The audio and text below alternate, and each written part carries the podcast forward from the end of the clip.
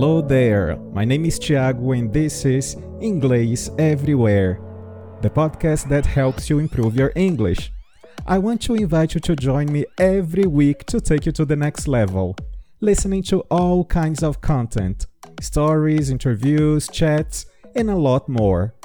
Welcome to Inglês Everywhere.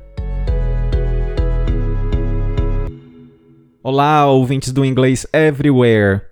Hoje é Halloween e eu trago para vocês um episódio especial com uma história de terror.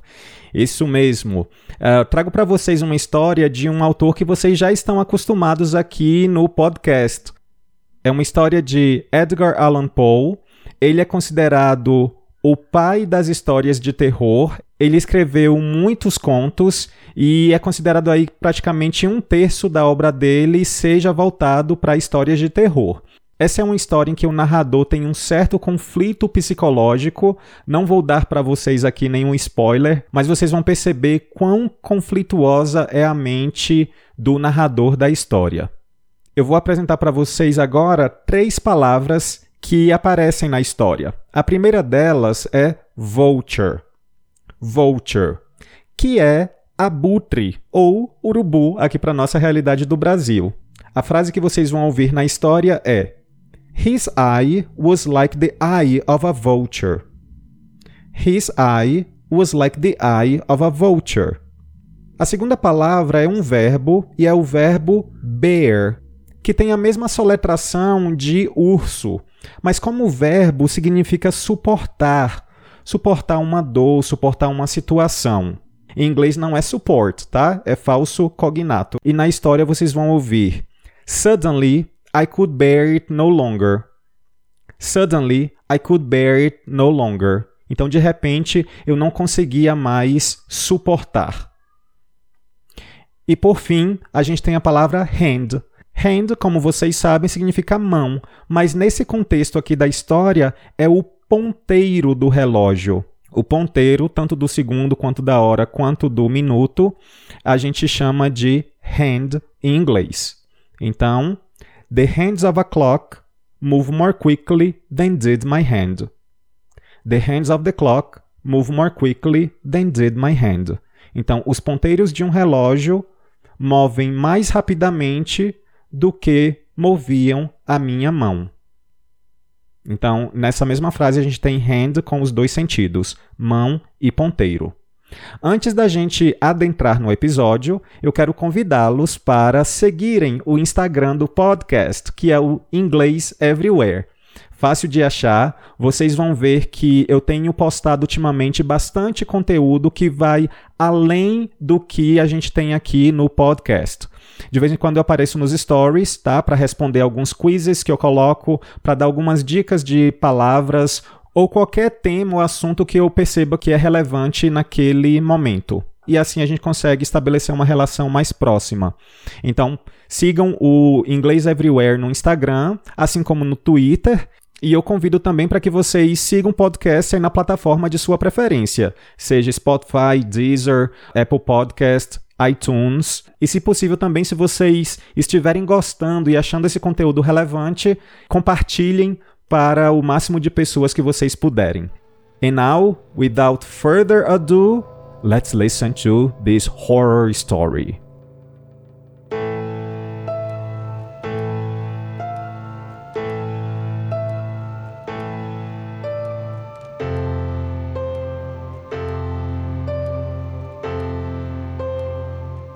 The Telltale Heart by Edgar Allan Poe. It's true, Yes, I have been ill, very ill. But why do you say that I have lost control of my mind? Why do you say that I am mad? Can you not see that I have full control of my mind? Is it not clear that I am not mad? Indeed, the illness only made my mind, my feelings, my senses stronger, more powerful. My sense of hearing, especially, became more powerful. I could hear sounds I had never heard before. I heard sounds from heaven. I heard sounds from hell. Listen, listen, and I will tell you how it happened. You will see. you will hear how healthy my mind is. It's impossible to say how the idea first entered my head. There was no reason for what I did. I did not hate the old man. I even loved him. He had never hurt me. I did not want his money. I think it was his eye. His eye was like the eye of a vulture, the eye of one of those terrible birds that watch and wait while an animal dies, and then fall upon the dead body and pull it to pieces to eat it. When the old man looked at me with his vulture eye, a cold feeling went up and down my back. Even my blood became cold. And so I finally decided I had to kill the old man and close that eye forever. So, you think that I'm mad? A madman cannot plan. But you should have seen me. During all of that week, I was as friendly to the old man as I could be, and warm and loving. Every night, about 12 o'clock, I slowly opened his door. And when the door was opened wide enough, I put my hand in, and then my head. In my hand, I held a light covered over with a cloth so that no light showed. And I stood there quietly. Then carefully, I lifted the cloth just a little so that a single thin small light fell across that eye. For seven nights I did this. Seven long nights, every night at midnight. Always the eye was closed. So it was impossible for me to do the work. For it was not the old man I felt I had to kill, it was the eye, his evil eye. And every morning I went to his room, and with a warm, friendly voice, I asked him how he had slept. He could not guess that every night at twelve I looked in at him as he slept. The eighth night, I was more than usually careful as I opened the door. The hands of a clock move more quickly than did my hand. Never before had I felt so strongly my own power. I was now sure of success. The old man was lying there, not dreaming that I was at his door. Suddenly, he moved in his bed. You may think I became afraid, but no. The darkness in his room was thick and black.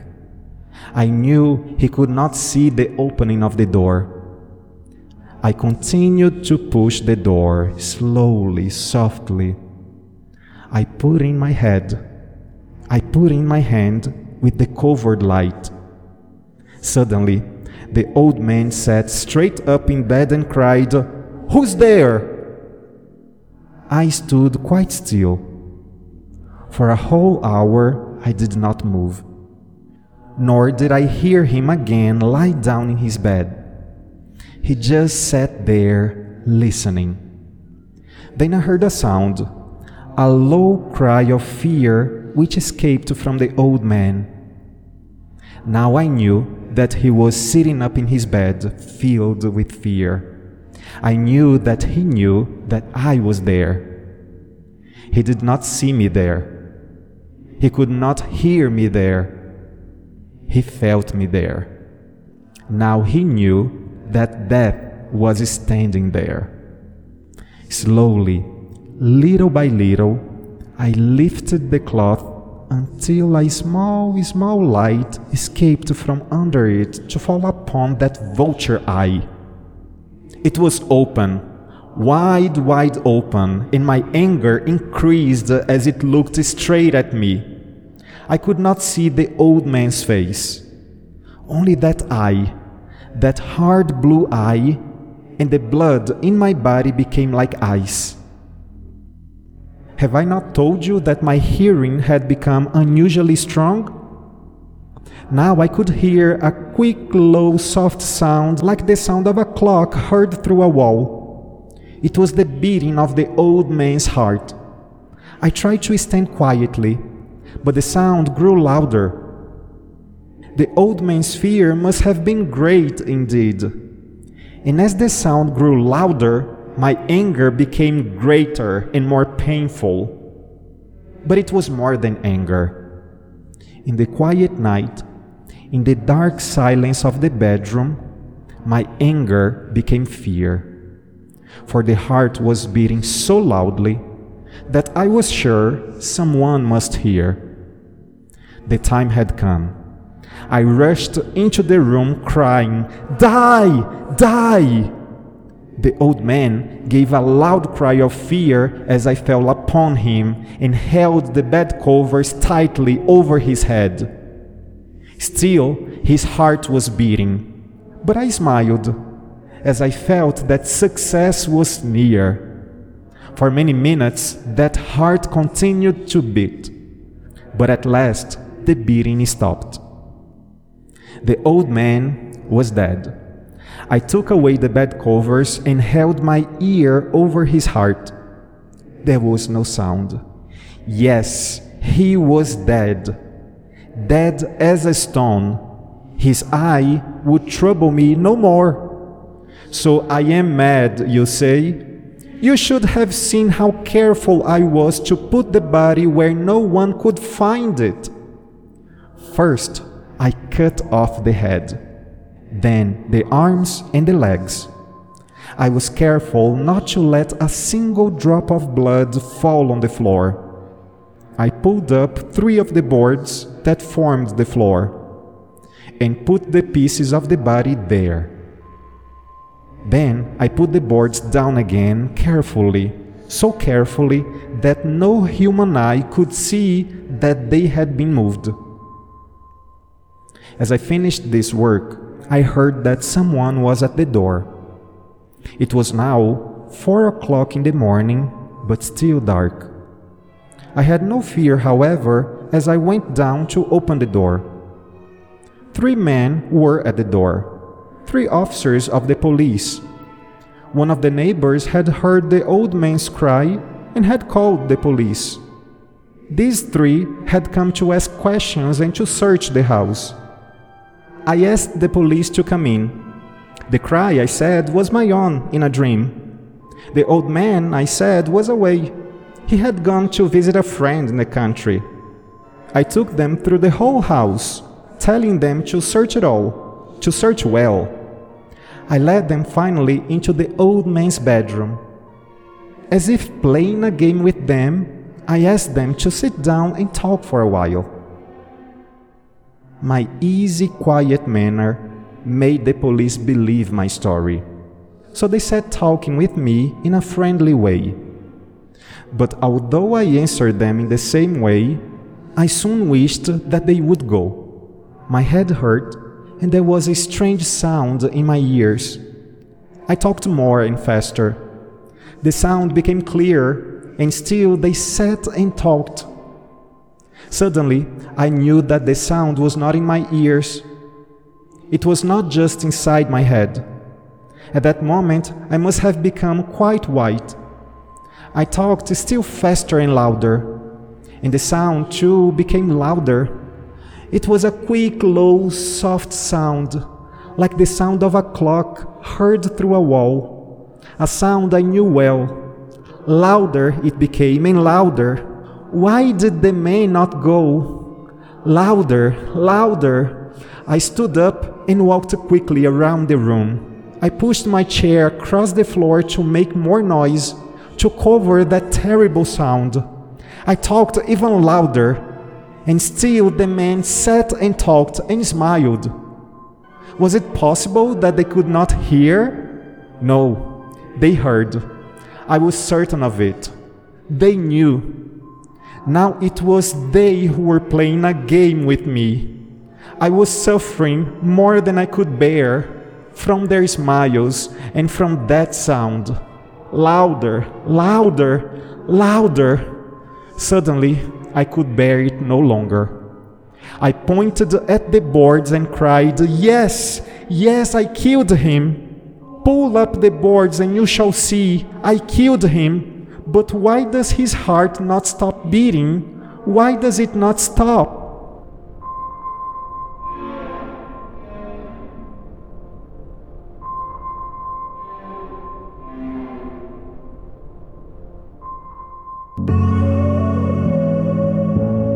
Thanks for listening. You can send me suggestions on Twitter, Instagram, or by voice message.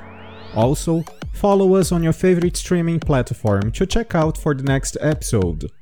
On ingleseverywherepodcast.wordpress.com, you can have some further information about our show episodes, including transcripts. See ya!